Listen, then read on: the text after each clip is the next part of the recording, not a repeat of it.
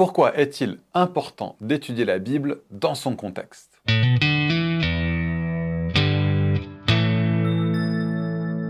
Il est important d'étudier des passages et les histoires bibliques dans leur contexte. Prendre des versets hors de leur contexte mène à toutes sortes d'erreurs d'interprétation. Voici quatre principes à prendre en compte pour comprendre le contexte.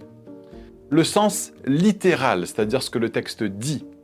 Le contexte historique, c'est-à-dire les événements de l'histoire, à qui l'histoire est adressée, comment on la comprenait à l'époque la grammaire, hein, la, phrase ou le, paragraphe dans lesquels on retrouve un mot ou une expression, et la synthèse, c'est-à-dire la comparaison avec d'autres passages bibliques.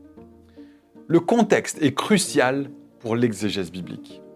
Après avoir examiné le contexte littéral, historique et grammatical d'un passage, il faut se concentrer sur la structure du livre, du chapitre et puis du paragraphe. Tout cela fait partie du contexte.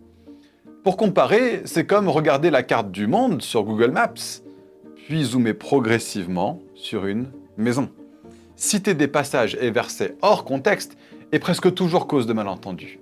Par exemple, en prenant l'expression Dieu est amour dans 1 Jean 4, versets 7 à 16, si on prenait cette expression hors de son contexte, on pourrait penser que notre Dieu aime tout et tout le monde à tout moment d'un amour débordant et romantique.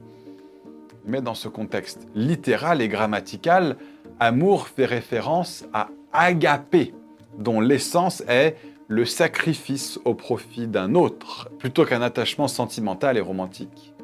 Le contexte historique est également crucial, puisque Jean s'adresse à des croyants de l'Église du 1er siècle et les enseigne non sur l'amour de Dieu, mais sur la manière de distinguer les croyants authentiques des faux enseignants.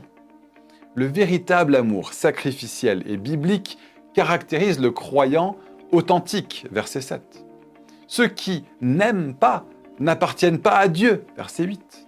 Et Dieu nous a aimés avant que nous ne l'aimions, verset 9 et 10.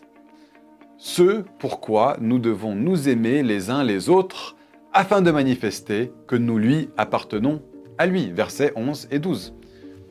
De plus, gardez l'expression Dieu est amour dans le contexte de l'ensemble des Écritures, hein, la synthèse, ça nous empêchera d'arriver à la conclusion erronée mais très répandue que Dieu est uniquement amour, ou que son amour est plus grand que ses autres attributs. De nombreux autres passages nous montrent qu'il est aussi saint et juste et fidèle et digne de confiance, miséricordieux, plein de grâce, doux, compatissant, omnipotent, omniprésent, omniscient et beaucoup d'autres caractéristiques. Nous savons aussi, par d'autres passages, que Dieu n'aime pas seulement, mais qu'il déteste aussi. Voir le psaume 11, verset 5, par exemple. La Bible est la parole de Dieu, littéralement inspirée de Dieu, nous dit 2 Timothée 3, verset 16, et nous devons la lire, l'étudier et la comprendre à l'aide de bonnes méthodes d'étude biblique, en comptant toujours sur l'illumination du Saint-Esprit pour nous guider.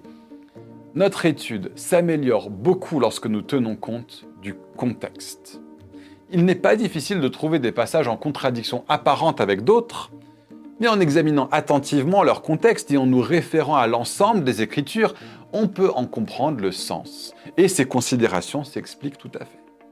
Le contexte est roi.